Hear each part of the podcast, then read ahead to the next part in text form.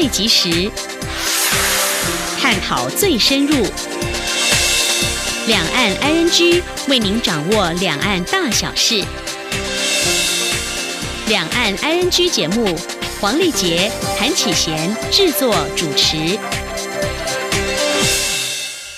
各位听众您好，我是韩启贤，我是黄丽杰。今天是二零一八年十一月一号星期四，欢迎收听每周一到周五播出的两岸安居节目，一起掌握两岸最硬的新闻焦点，还有交流互动。节目一开始带你了解今天重点新闻，包括台人领居住证，公安局估已核发七八万张；选前太平岛演习，韩旭树说例行训练暂不延期；台湾经商环境进步，两名工商团体盼多开放；乌拉圭免签签证优惠待遇数。达到一百六十九国。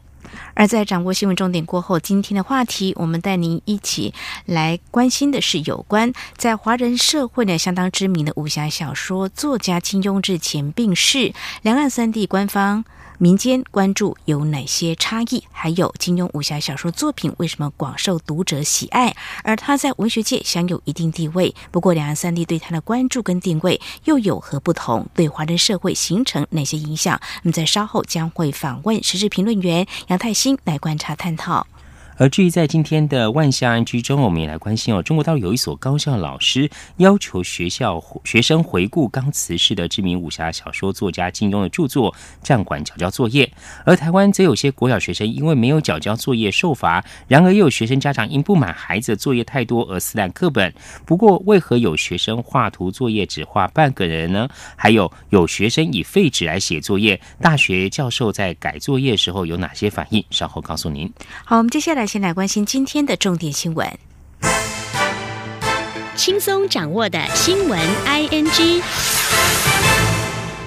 中国大陆今年九月起开放港澳台居民申办居住证，政府则严厉以限制公民权等方式应应。公安局局长彭胜族今天一号在立法院答询时表示，根据国安局掌握，截至目前，中国对台湾民众核发的居住证大约是七到八万。他认为这不是公民身份证，建议修正《两岸人民关系条例》，定有申报制度，有管理会比较妥当。以下记者刘玉秋的报道。中国大陆九月起开放港澳台居民申办居住证，陆委会则严拟申报领取中国居住证者返台时需申报，以防中国统战。立法院外交国防委员会一号邀请公安局报告国家情报工作及国家安全局业务。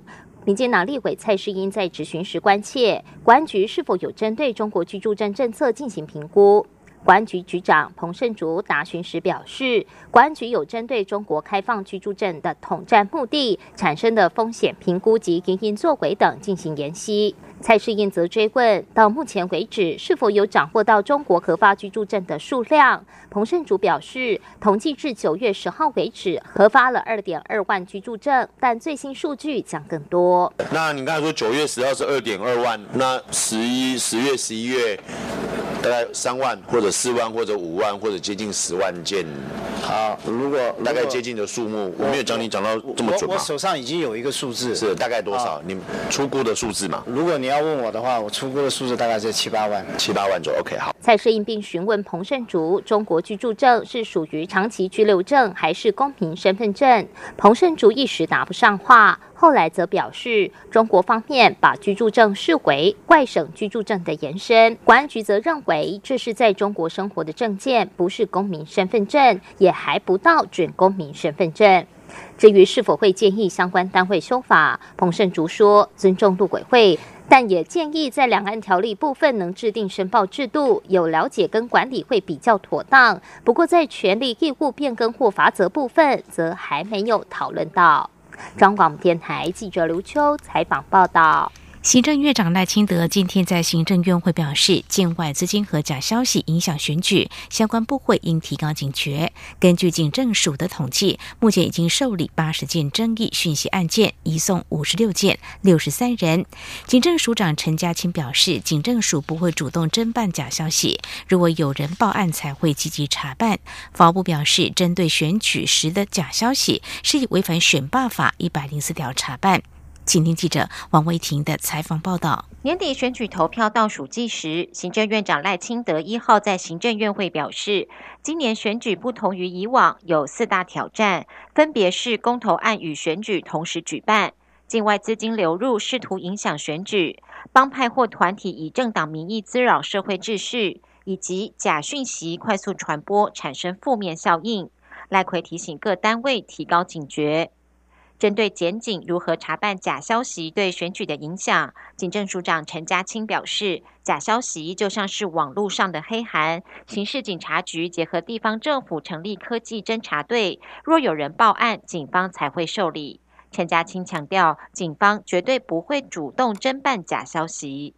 目前我们都是按照被害人哈，他认为是被害嘛，来报案，然后认为是有妨害名誉，或是诽谤，或是恐吓。啊，如果是候选人，他认为是会影响到他的选举当选或不当选，来想办法用现行的法律，然后来侦办。我们不会主动去审查这些，也不会去侦查这些，因为我们不晓得是真还是假。一定有是相当事人，他觉得已经啊厉害受受到呃受害，他才会来报案，然后我们才启动这个侦查。法务部次长陈明堂表示，在假消息影响选举方面，选罢法第一百零四条有关于意图使人当选或不当选的刑责，其他还有妨害名誉、危害公安等刑责。检方基于保障人民言论自由，以这些法条查办非法不当的假消息。中央广播电台记者王威婷采访报道。年底选举将至，仅仅。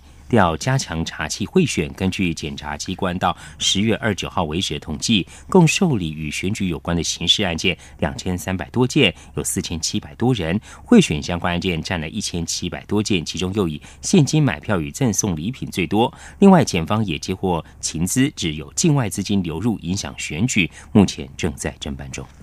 调查局长吕文中日前在立法院答询时表示，已经搜集到三十三件有关中国大陆介入台湾选举的请资，但是遭到中国国台办批评是造谣。对此，吕文中今天表示，调查局不会凭空捏造，所有案子都在积极侦办。请听记者刘玉秋的报道。调查局局长吕文忠日前在立法院接受质询时表示，有发现中国大陆金援台湾特定候选人的情形，企图干预选举。目前情资搜集累计有三十三件，主要是以招待庄脚到中国旅游为大宗，有的则是交付金钱，部分已经有具体证据并立案侦办。不过，中国国台办发言人马晓光隔海驳斥，认为这一种说法纯属捏造。马晓光并表示，中国历来不介入台湾选举。对此，吕文忠一号在立法院外交国防委员会受访时回击，强调调查局不会凭空捏造。呃，我们不会凭空捏造。呃，目前所有的案子都在呃积极的侦办中。吕文中强调，调查局各处站正积极搜集各式各样违反选罢法的情资，目前已搜报七百九十五件，并交给地检署审查。至于搜报到的情资多属哪一类型，吕文中说，现金暴力、赌盘等都有，也都是侦查的重点。吕文中并重申，目前七百九十五件情资中有三十三件与中国有关，移送调查的则有四件，没有增加。中广电台记者刘秋采访报道。海巡署将在九合一选举投票前夕于太平岛实施实弹演习。国民党台北市长候选人丁守中认为，为了避免变数和疑虑，应该延后举行。对此，海巡署长李仲威今天一号在立法院受访时表示，这是去年就已排定的例行性训练，对南海情势也会掌握。他呼吁大家不要过度联想，目前也没有延期的规划。以下记者刘玉秋的报道。美国可能于十一月在南海举行大规模军演，海巡署也预告将在十一月二十一号到二十三号在太平岛进行实弹射击演习。但因正值九合一选举投票前夕，国民党台北市长候选人丁守中担忧，太平岛实弹演习如果造成某种冲突扩大，恐影响两岸关系稳定，还会对选举的进行造成严重影响。为了避免变数与疑虑，太平岛演习应该延后举行。对此，海巡署长李仲威一号在立法院外交国防委员会受访时表示，太平岛进行实弹射击演习是去年就已排定的例行性训练，国家防护和战备等各项工作都会按既定的计划进行，目前没有延期的规划。所以说，我们也按这个时辰在，呃，按时辰来去进行这个训练的工作。所以说，我想大家都不要去过度的联想哦。对整个南海情势的这个掌握，我们一定会很关注，也会掌握，我们也会做好最好的判断。那什么样的情况之下才会延期啊？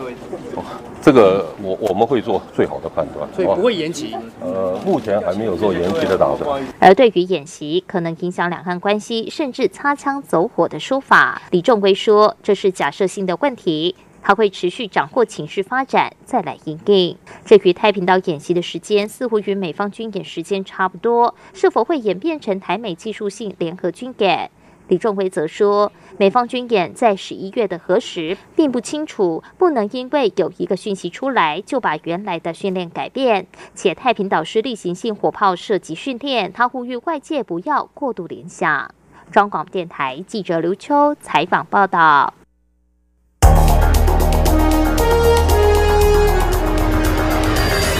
最敏锐的新闻嗅觉，延伸您的视野，让您听到最硬的两岸焦点。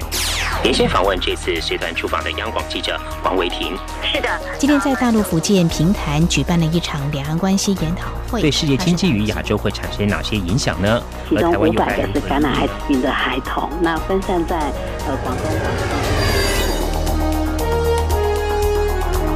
从正经情势分析。两岸交流观察到新闻现场直击，两岸 ING 有最多元的声音、多面向的观点以及最专业的剖析，请收听每周一到周五晚间六点到七点，由中央广播电台新闻部黄丽杰、韩启贤制作主持的《两岸 ING》。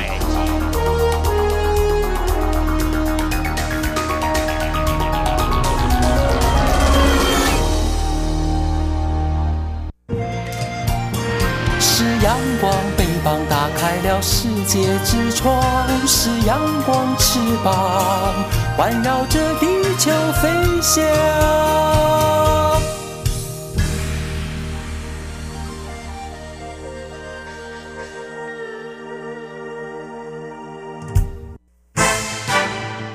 轻松掌握的新闻，I N G。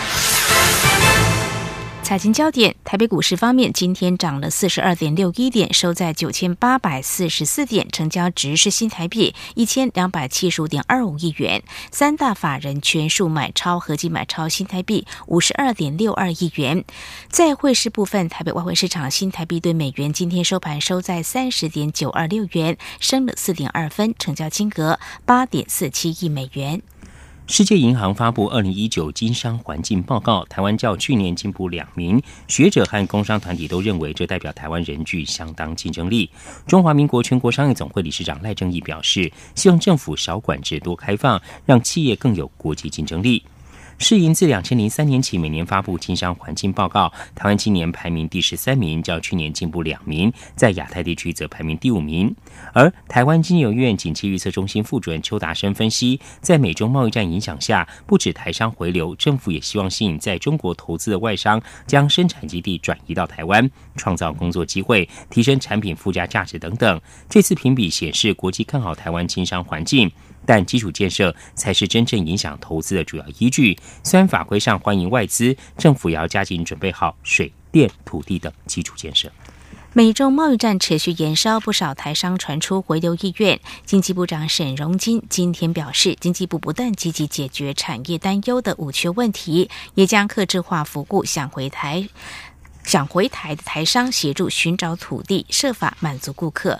今天记者杨文军的采访报道：针对美中贸易战等国际情势变化，经济部长沈荣金一号出席商总举办的商人节暨经商奖颁奖典礼致辞时表示，经济部将解决产业担忧的五缺问题，包括水。电、土地、人才、人力等，也设立专属的投资台湾办公室，客制化服务想回台湾投资的台商，协助他们寻找土地，设法满足他们的需要。他说：“邀请很多的大厂，他就跟我讲说，部长，我不是全国第一，北边的北都是，你讲他提名讲他就是这个台中，啊台中的精密机械，跟企业福音。”哦，我们粉丝啊，可以不？哇，这个评价真的，克制化的克制化，哇，像这种东西呢，我们一定要设法来满足顾客。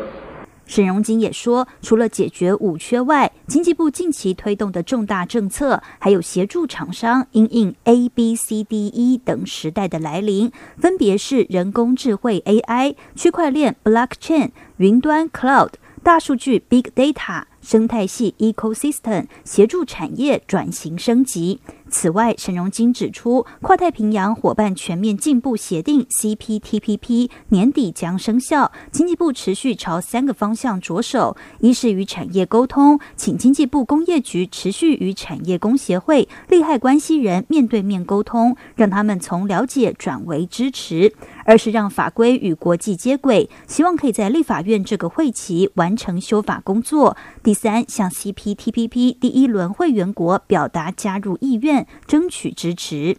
中央广播电台记者杨文军台北采访报道。南美洲国家乌拉圭宣布给予中华民国护照免签证待遇，国人可以免签入境乌国停留九十天。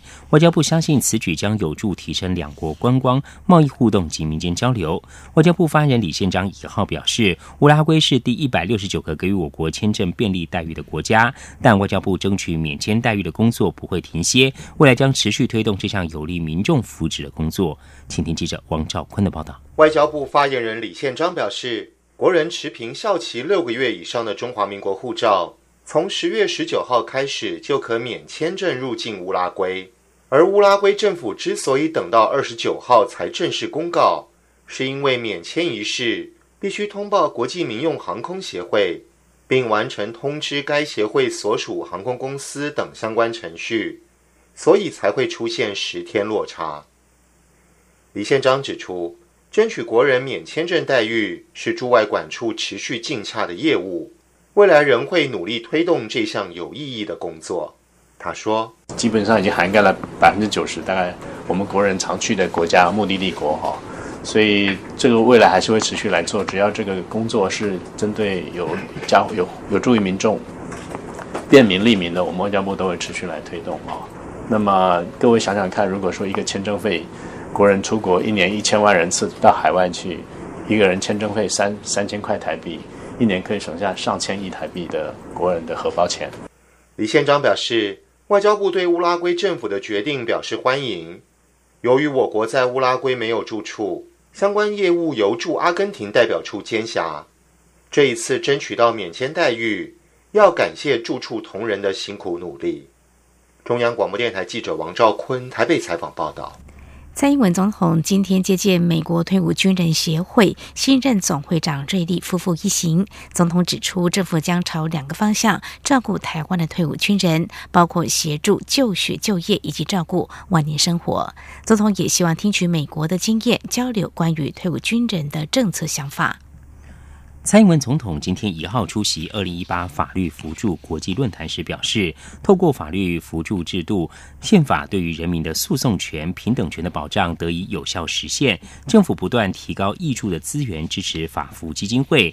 他期许法扶会继续努力，落实司法改革国事会议的共识，消除司法高墙。民众常从国外自带含药化妆品，像是染发剂、防晒乳。卫福部食品药物管理署今天预告，未来旅客自带或以邮包、快递带含药化妆品，每种最多十二瓶，合计不超过三十六瓶，免申请核准，最快二零一九年中上路。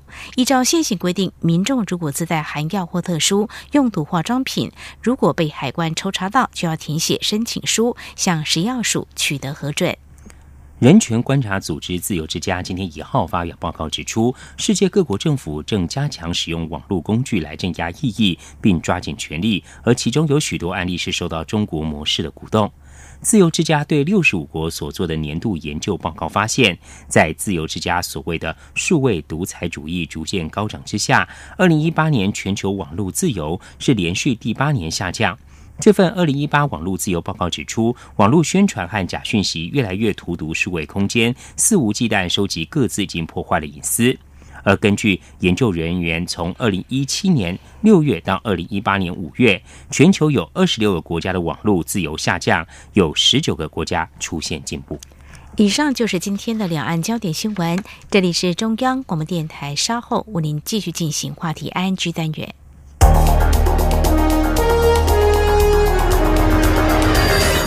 最敏锐的新闻嗅觉，延伸您的视野，让您听到最硬的两岸焦点。连线访问这次随团出访的央广记者王维婷。是的，今天在大陆福建平潭举办了一场两岸关系研讨会，对世界经济与亚洲会产生哪些影响呢？其中五百个是感染艾滋病的孩童，那分散在呃广东。从正经情势分析、两岸交流观察到新闻现场直击。两岸 ING 有最多元的声音、多面向的观点以及最专业的剖析，请收听每周一到周五晚间六点到七点，由中央广播电台新闻部黄丽杰、韩启贤制作主持的《两岸 ING》。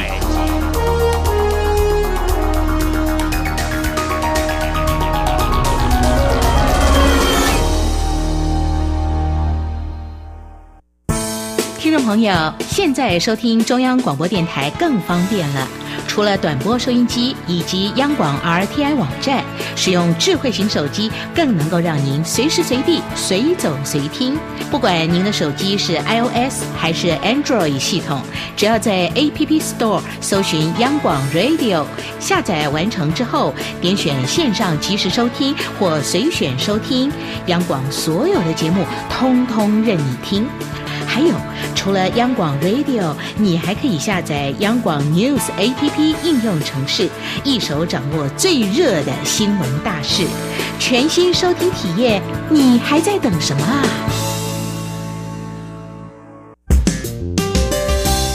各位听众朋友，因为播音工程维修。十月二十五号起到十一月十四号，华语网周一到周五每天十七点到十九点，台北国际资讯站以及两岸 ING 节目原中波一五五七千赫频率将改以短波九七零零千赫频率向华中地区播音，造成不便，敬请见谅。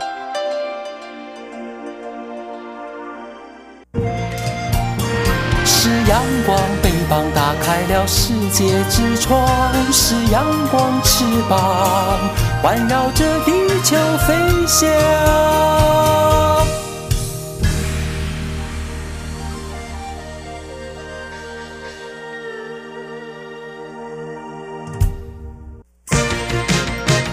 您最想关心的话题，ING。这里是中央广播电台，听众朋友现在所收听的节目是《两岸安居》。两岸三地知名的武侠小说作家金庸，十月三十号在香港病逝，享年九十四岁。台湾、香港政府和中国大陆官方同表哀悼，相关报道跟民众关注也不少。不过悼念反应和表达内容显现有何不同？金庸及媒体人、作家光环书写包括《神雕侠侣》《射雕英雄传》《倚天屠龙记》《天龙八部》及《鹿鼎记》等十五部脍炙人口的武侠小说，有些作品更被改编成漫画、电玩游戏、动画，翻拍成电影、电视剧，甚至芭蕾舞剧。如何看待这些作品在两岸三地显示的文化符码和形成的影响？相关议题，我们今天节目中访问到时事评论员杨泰兴，我们观察探讨，非常欢迎泰兴，您好。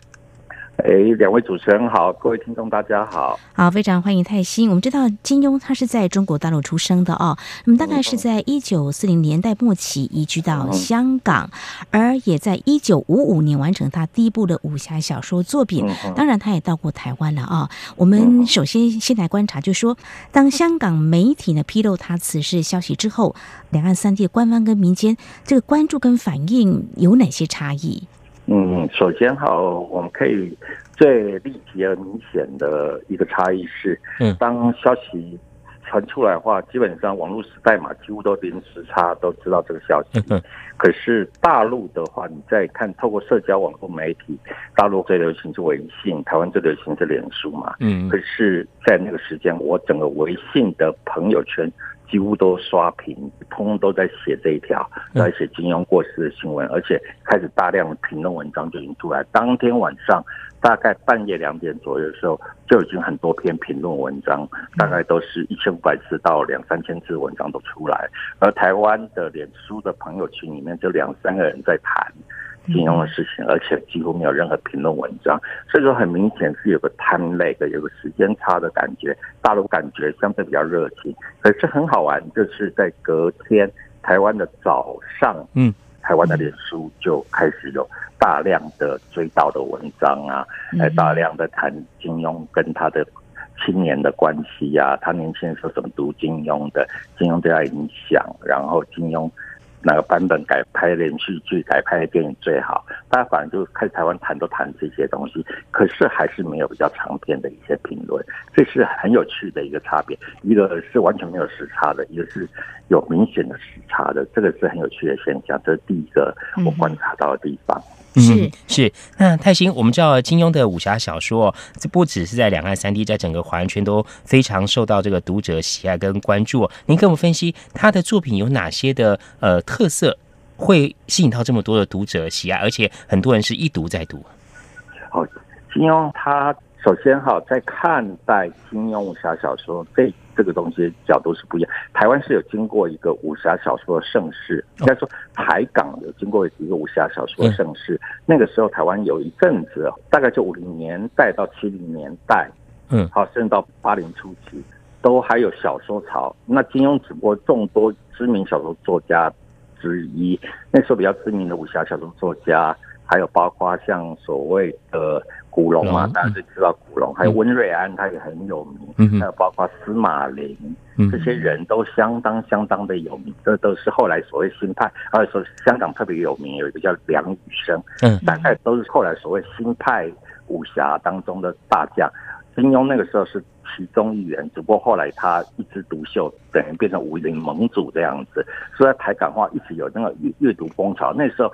呃，消费的东西、娱乐的东西也相对少，然后武侠文章引人入胜。嗯，好，然后金庸的最大特别是在金庸武侠小说，第一，他传奇的中华文化最优美的很多国学东西，他都拿进去，所以他有很多武侠招式，嗯啊，都融合中国的国学，甚至把歌词入了武侠招式里面。嗯呃，例如落英神剑掌，然后他有可能就一套书法就是。一套的武功招式，这个是金庸特别明显，而且他把国学当中的围棋啊、佛经啊，嗯，然后京剧、戏曲这些东西都融进去里面了。这第一，说对于中国文化传承，会被大家认为说是一个学习中国文化，让它变成一个比较可口的方式传承下来。第二个部分，金庸本身英文相当好，他最早去踏入职场的时候，他是。当国际编译，就是所谓当翻译的，然后本身念外交系，读大量英文的东西，然后他对英美文学相当熟，他引进了英美文学小说的紧凑结构的部分。因为中国所谓中国有小说这个东西，从章回小说开始，章回小说因为每次听众。因为最主要是说书人讲的，章回小说最主要是说书人集结起来的，从整编的，所以章回小说是一篇一篇又一篇，每次听众不一样，所以说会比较松散。嗯，每次听都会这样。可是金庸的武侠小说就是有章回小说形式，可是它引入了西方的所谓小说的结构啊，完整的结构，然后一环扣一环，所以说特别紧凑，然后特别引人入胜，所以所有人一看都是欲罢不能。我相信。台湾的五六年级生，就一九六零年代、一九七零年代出生的人，都有很多半夜拿手电筒 在在棉被里面看这种小说，连续两三天，然后废寝忘食看了几年，就因为小说情节太引人入胜了，然后就是一环扣一环。这主要是西方小说的写作模式，所以它等于兼并中西两方的。职场，然后用西方小说的结构写中国文化东西，这个东西由它表现最为突出，所以说它刚好承接两部分，等于说西方训练的人跟受中华文化训练的华人都可以接受这种文化模式，所以它变成最大的公约数，主要是这样子的原因。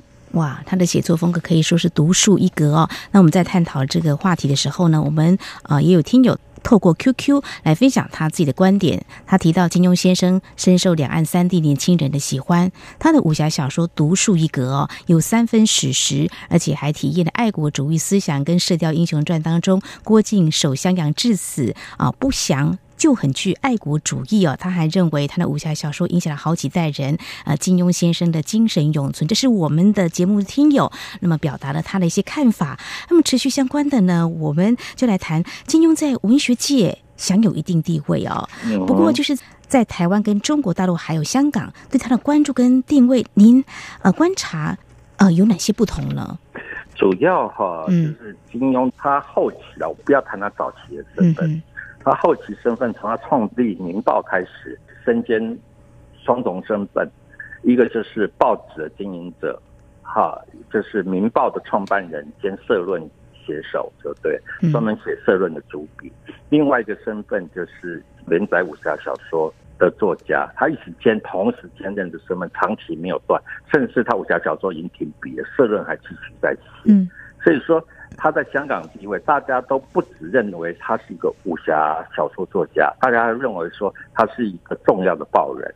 嗯，那台湾在看待他的时候，就是把他当成武侠小说作家。台湾对他社论那块是完全不熟悉，直到他意识形态左倾，可是有个阶段，有这样特别文革那个阶段的时候，他是反共的。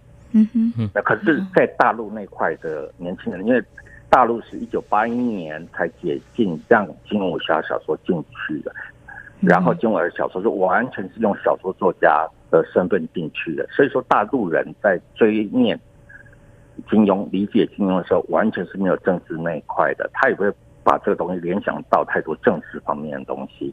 这边是两岸三地比较多的差异。在香港跟在台湾的解读的时候，类似说我们在解读《笑傲江湖》的时候，我们就把文革时代的时候红卫兵的现象都拿来解读文革，这种类似这样子的文化文码解读，在香港。跟台湾是还蛮普遍的，在大陆是完全不行的，啊，像类似这样子，呃，影射毛泽东跟红卫兵的，在《天龙八部》里面有，啊，包括他们对日月神教的阿谀谄媚颂扬，在《天龙八部》里面，他有对新宿派、对新宿老仙的阿谀颂扬，还有在所谓的《鹿鼎记》里面，呃，有所谓神龙岛里面的神龙教教主洪安通。哎，对，也养了一堆红卫兵的这种颂扬，通通对影射文革时代的东西。当然，它有其他影射各方面的东西，我们就不谈，我们就谈影射文革化。它就有三部小说的在影射这个东西。所以说，台港话除了文化上的解读、文学上面的解读、好娱乐上面的爱好，另外的话，政上解读，实际上是还蛮普遍、蛮 popular。而大陆的在认识它的话，纯粹都把它当成文学、当成娱乐看待。嗯，非常谢谢泰兴的比较说明。我们今天节目中呢是访问到时事评论杨泰兴啊，针对呃武侠小说作家金庸呢，呃在十月三十号于香港病逝，享年九十四岁，来为我们来观察解析哦。当香港媒体披露他此日消息之后，两岸三地的官方和民间呃有哪些关注，还有哪些的反应，也为我们分析了金庸的武侠小说作品为何会受到读者喜爱。在下一段节目中呢，我们将继续针对相关议题，请泰兴我们继续。做观察分析，我们就稍回来。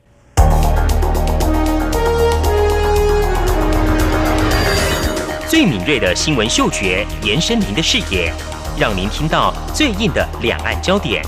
连线访问这次随团出访的央广记者黄维婷。是的，今天在大陆福建平潭举办了一场两岸关系研讨会，对世界经济与亚洲会产生哪些影响呢？其中五百个是感染艾滋病的孩童，那分散在呃广东。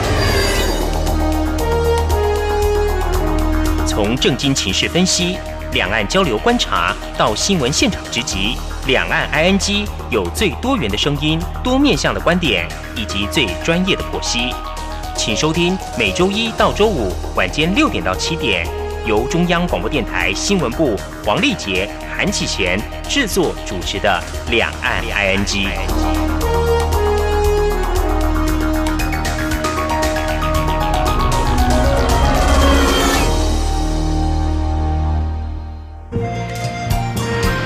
阳光，翅膀打开了世界之窗；是阳光翅膀，环绕着地球飞翔。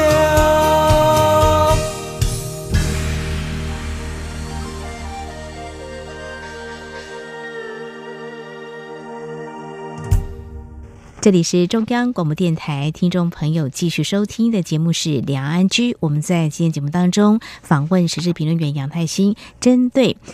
两岸三地知名武侠小说作家金庸日前病逝，台湾、还有香港以及中国大陆第一时间对于他辞世之后的一些相关反应，还有他对文化的影响，到底有哪些差异呢？为我们做解析。那么持续呢，我们就要啊，请泰兴来给我们观察，就是说他的武侠小说作品在两岸三地这么的受到欢迎哦。不过就是后续。因为他的一些作品也被翻拍成电影啦，或者是说电视剧啦，啊，甚至还有电玩游戏。您怎么样来观察他在华人社会啊这个文化所形成的一些影响呢？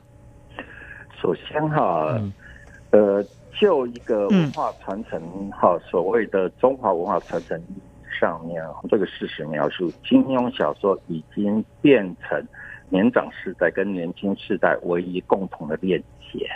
很多特别在海外的小孩子，家长为了要让小孩子有机会接触到华人文化的东西，通常唯一的教材就是金庸武侠小说。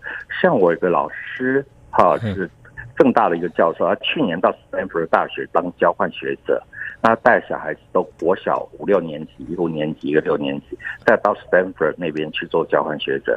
他让他小孩子为了不要让他忘记中华文化，就到当地的 local 图书馆借金庸武侠小说，然后让他两个小孩子居然，然后小学五六年级有两个人都把全套三十六本金庸武侠小说都读完了。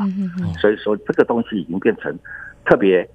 不止这样的一个例子，在海外太多例子，就是说，为了吸引小孩子能够接触中华文化，通常金庸小说是最好的媒介，这是他这个文化传承上面的意义。另外一个话就是说，金庸的小说之于台湾、嗯、香港跟大陆，都是变成一套大家共同认同的文化符码。我们说这个人呢是岳不群，他是这个岳不群的话，我们就心心里面就讲说，哦，原来你在讲说他是个伪君子。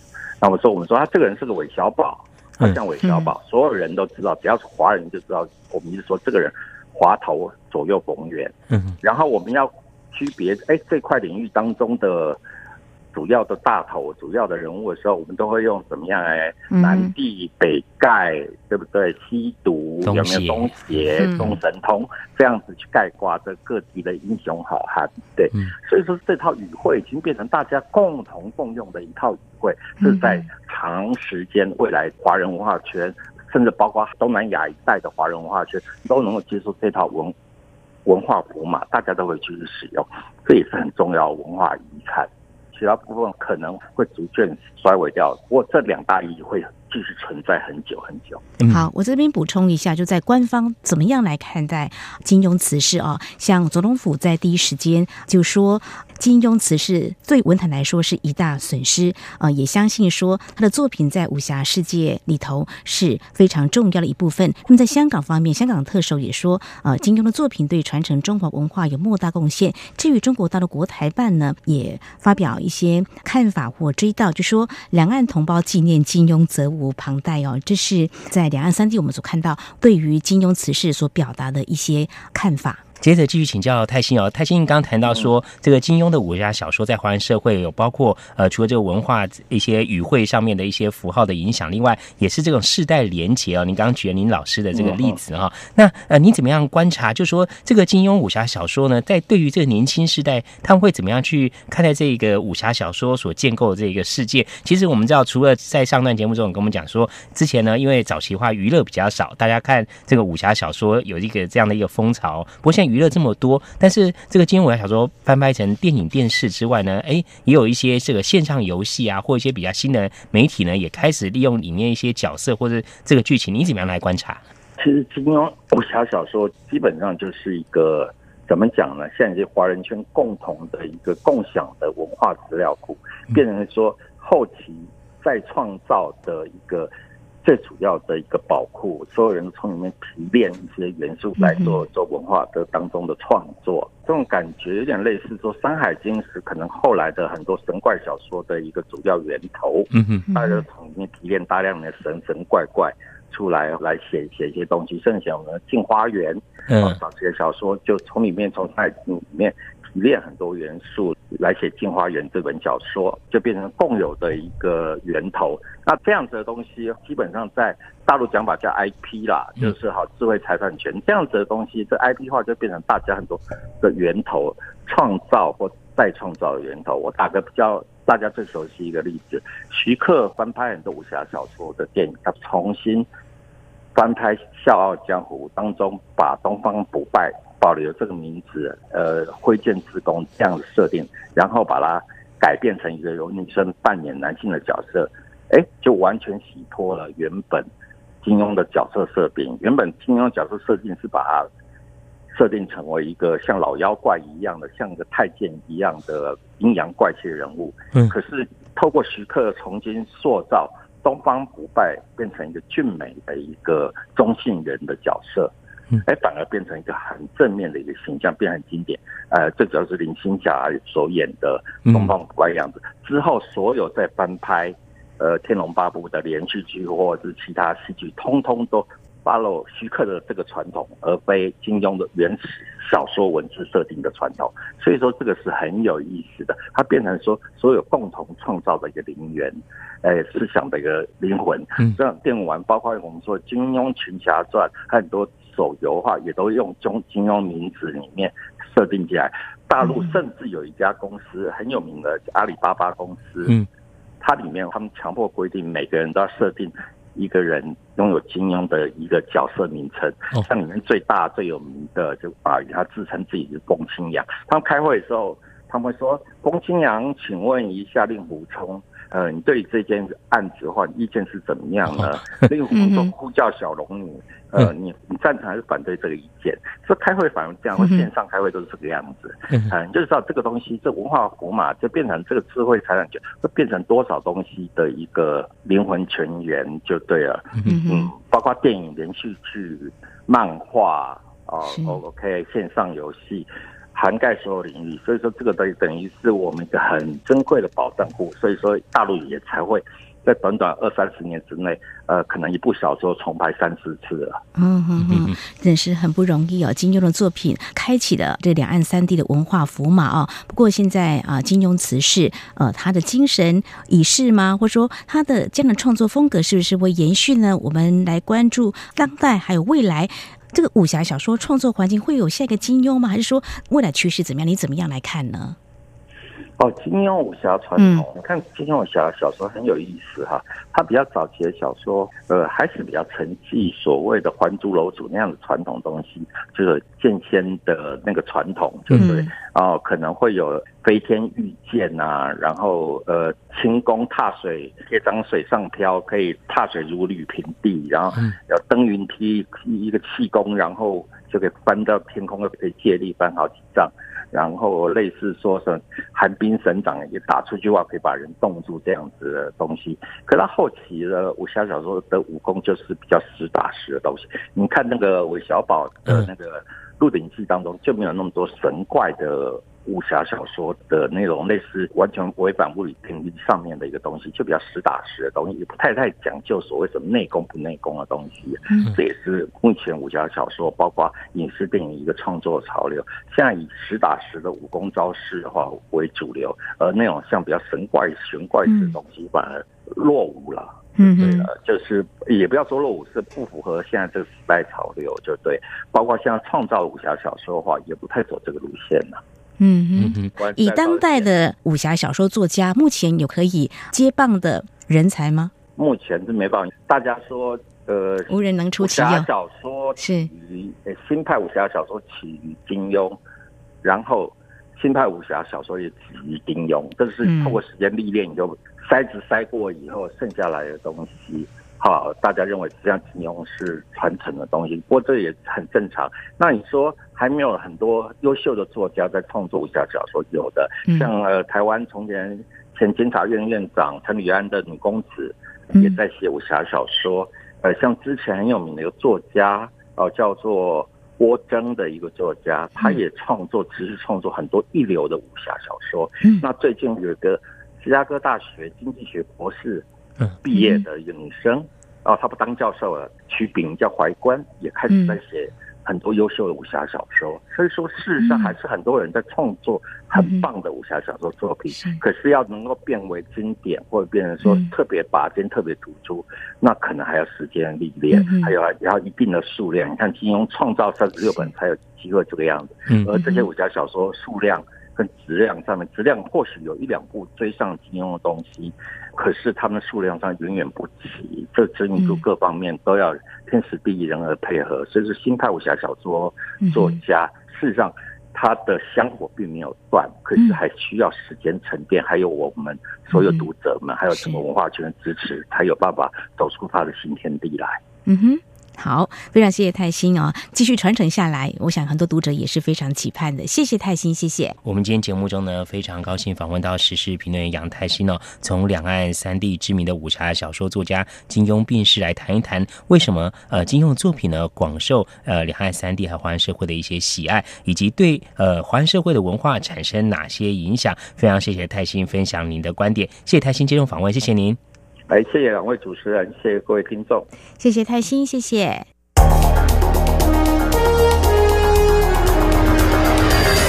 最敏锐的新闻嗅觉，延伸您的视野，让您听到最硬的两岸焦点。连线访问这次随团出访的央广记者王维婷。是的，今天在大陆福建平潭举办了一场两岸关系研讨会，对世界经济与亚洲会产生哪些影响呢？其中五百个是感染艾滋病的孩童，那分散在呃广东、广从政经情势分析。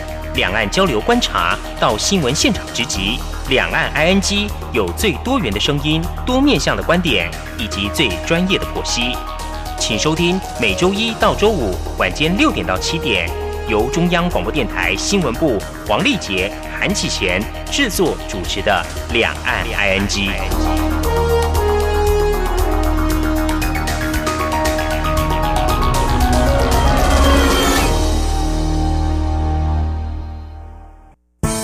听众朋友，现在收听中央广播电台更方便了。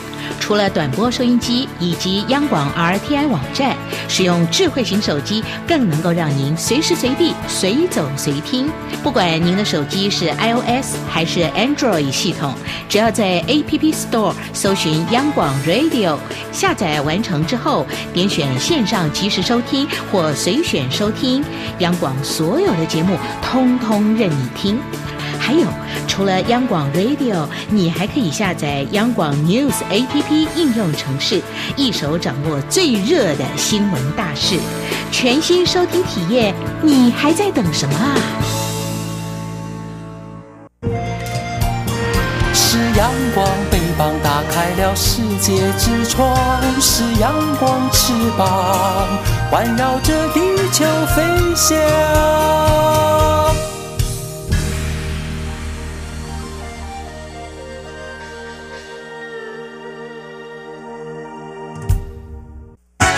新鲜的、最火的万象 ING，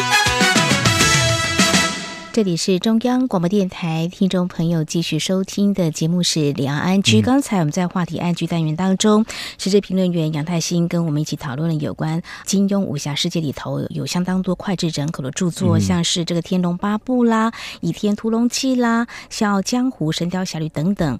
对一些朋友来说是非常的耳熟能详，但是对年轻朋友到底是怎么样呢？我们看到相关的讯息，就是中国大陆武汉大学有一名老师，那么就在昨天发给他的学生一封电子邮件 email，呃，这个内容呢让人看了也是相当感动。他说原本要学生赶快交作业，不过呢，他说这次作业呢可以暂时搁一边，晚点再交。为什么呢？因为他说，嗯，金庸去世呢。啊，还有什么理由让你们在这个时候来做作业呢？重要的是要把更多的时间啊拿来回顾一下金庸老先生他的江湖吧，就了解他的创作为什么在华人世界里头这么的知名。嗯嗯，透过他的武侠世界，要是建构什么样的一个呃世界观哈，那我们可以透过这些作品来去了解。那学生们接到这封信的话，呃，反应是什么样子？就很开心啊，因为不用急着赶作业了啊。当然，有些人在想那。老师可能是他的粉丝，所以对这个特别重视，但是会不会准时在缴交这份作业呢？哎，就不得而知了。当然，如果说不太清楚的话，在今天我们话题 N G，我想呢，这些都可以提供你很多的线索。嗯，多去看一些哦大师级的作品哦，去了解呃每个人的一些想法呢，还有一些理念哦。我们想透过在他的一些文章里面呢，都可以去发掘哦，可以让自己有更多一些思考。对，这个作业有好几种出法跟写法哦。我们在看到这个台湾呢，有一所。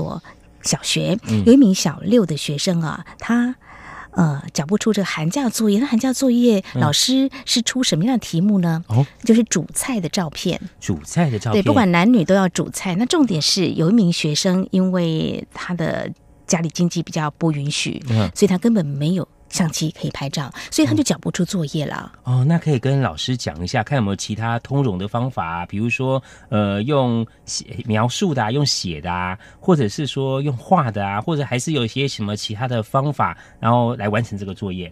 嗯，这个我觉得需要一个沟通的过程，要让老师能够了解他啊不能够啊交作业的原因到底有什么。但是呢，因为老师就罚他跪在地上擦地板，因为你没有交作业，所以就引起家里。跟校方之间的有一些冲突。不过，我觉得这个老师哦，在也要去询问一下这个学生的一个状况哦，因为每个呃学生家里的状况不一样。比如像我们刚刚丽姐讲的这位学生，家里经济比较呃嗯不加，不允许哦，没有这个相机，老师应该去主动去了解学生为什么没有交出作业。那这不是学生自己什么贪玩不写作业的原因哦，是在有些条件因素，所以这个老师应该更主动去关怀，然后用其他的方法，比如像用画的啊，或者用其他的方式啊等等之类，或者哎。找这个你自己呃，去借一台相机给这个同学嘛，是啊，或者说哎，他的其他的班上的同学如果住附近的话，哎，可以协调一下去帮忙一下，哎，帮忙拍几张照片，很多的方法，然后就去处罚，我觉得这个就有很多讨论的空间了。对，因为坚持是一个角度可以去探讨，另外一个探讨角度也可以说，是不是老师啊不采信这位学童的说法。所以要多深入去了解，这个是有很多面向可以去探讨的啊。好，谈到这个缴交作业呢，同样在台湾有一所小学，有一班五年级的学生呢，呃，有一些学生长期被老师罚写，甚至如果说作业没有写完，就不准吃午餐跟午睡。哦啊！结果家长反映就说，这些孩子有些出现一些不喜欢来上学的心理阴影。哇，他们还邀集的民代呀，啊，跟学校来开会啊，希望校方能够来做一些改善。也希望说，老师是不是要检讨一下 这个？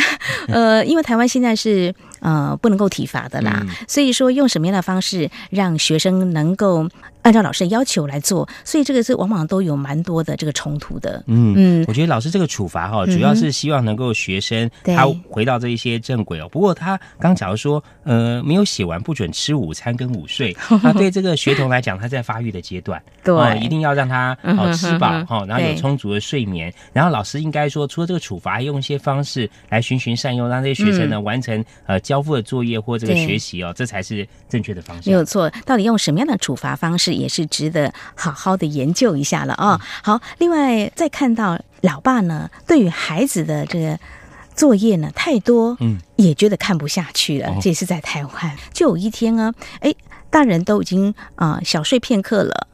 半夜起来的时候，发现孩子的这个书桌的灯还是亮着的，哇，也不是打电玩，也不是在看电视什么的，那就是在写作业。哇，老爸看不下去了，他跟他的太太还有啊他的孩子呢，我们三个人就在半夜的时候讨论说，爸爸就问孩子说：“你的作业到底今天能不能够写完？”孩子就跟他说：“我写不完。”爸爸更生气了，然后说：“你真的写不完？”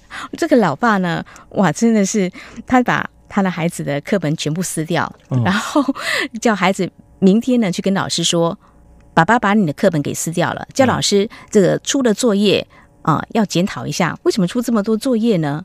那其实教法有很多，他不希望他的孩子是这样教育的方式。其实我们讲啊，这个教育哦，是五育要均衡嘛，德智体群美。那老师这个出作业呢，主要是让学生呢，哦，在透过这个作业过程中，哎，能够增进学习。如果说这个作业分量太多，是哦，那学生就是完全是只忙，他可能没有去中间在做作业过程中去思考。对还有就是说，呃，每个同学有人做的快，有人做的慢，那你要去适。量啊，他可能。呃，有一部分同学他做的很快，可能你出的作业就非常够，但是有一些相对慢的话，哎，你也要去就是去关怀一下哈，然后这分量要出的恰当。最重要，我觉得是要透过作业让学生在这过程中能够去思考，然后复习学习更多。那如果真的分量太多，我觉得真的是太可怕。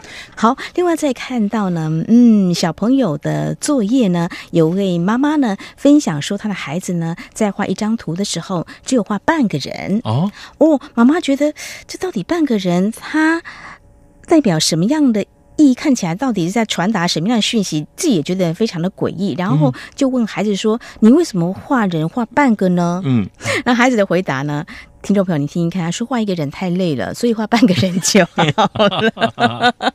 哇，这这是算什么？对，画做一半呢？对，做一半哦，这是创意吗？哦，好。另外有大学生缴交作业，他用的啊这个纸张呢，也让改。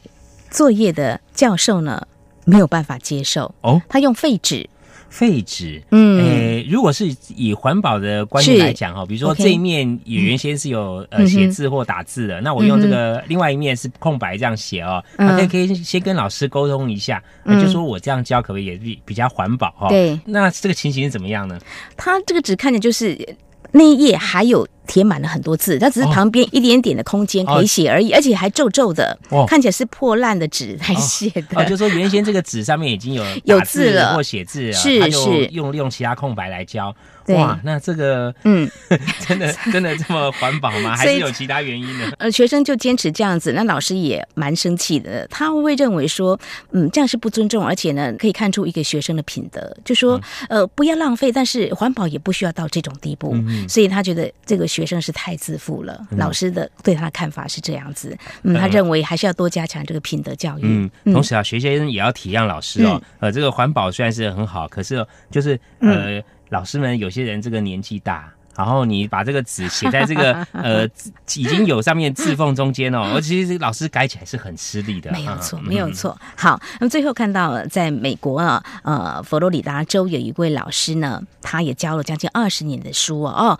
那么他呢出作业的时候，那么坚持没交作业的学生要给零分。但是学校规定不能够打零分，零分的话你就会被开除。哦，哎，对对对，所以这位老师呢也因为非常的坚持，我就是要打零分，所以呢他就丢了他的饭碗。哦，嗯，非常的坚持。哎，其实我们正常讲，就说一个答一个考卷，如果你完全都没有作答，我真的无法给你分数嘛，因为你完全是空的。但是如果你写写不对。那我们有时候讲说啊，这个写不对，至少你有去写、有去想啊。那可以从你写的那一些部分里面讲说，哎，至少你对这个题目或是这个答案了解多少，那会给予一些分数。如果完全没有给这个分数，要怎真的怎么打？这个给分的标准最好也要先跟学生先讲清楚。像我曾经听过说，有一个孩子考试的时候呢，他其实可以拿到一百分，嗯，但是他去领他的考卷的时候，他却是五十九分哦。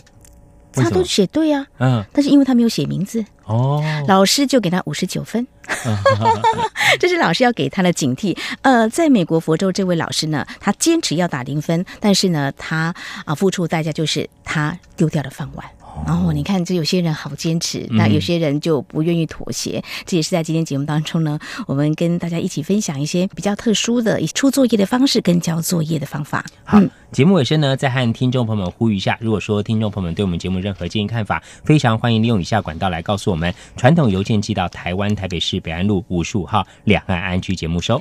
电子邮件信箱节目有两个，一个是 i n g at r t i 点 o r g 点 t w，另外一个是 QQ 信。箱一四七四七一七四零零 at qq dot com。同时，听众朋友，我们也可以透过 QQ 即时互动，QQ 码一四七四七一七四零零。另外，也非常欢迎听众朋友们加入两岸剧脸书粉丝团，在脸书的搜寻栏位上打上节目名称“两岸剧”来搜寻，就可以连接到我们的页面了。好，那么这是今天节目，也非常感谢听众朋友您的收听，祝福您，我们下次同一时间空中再会，拜拜。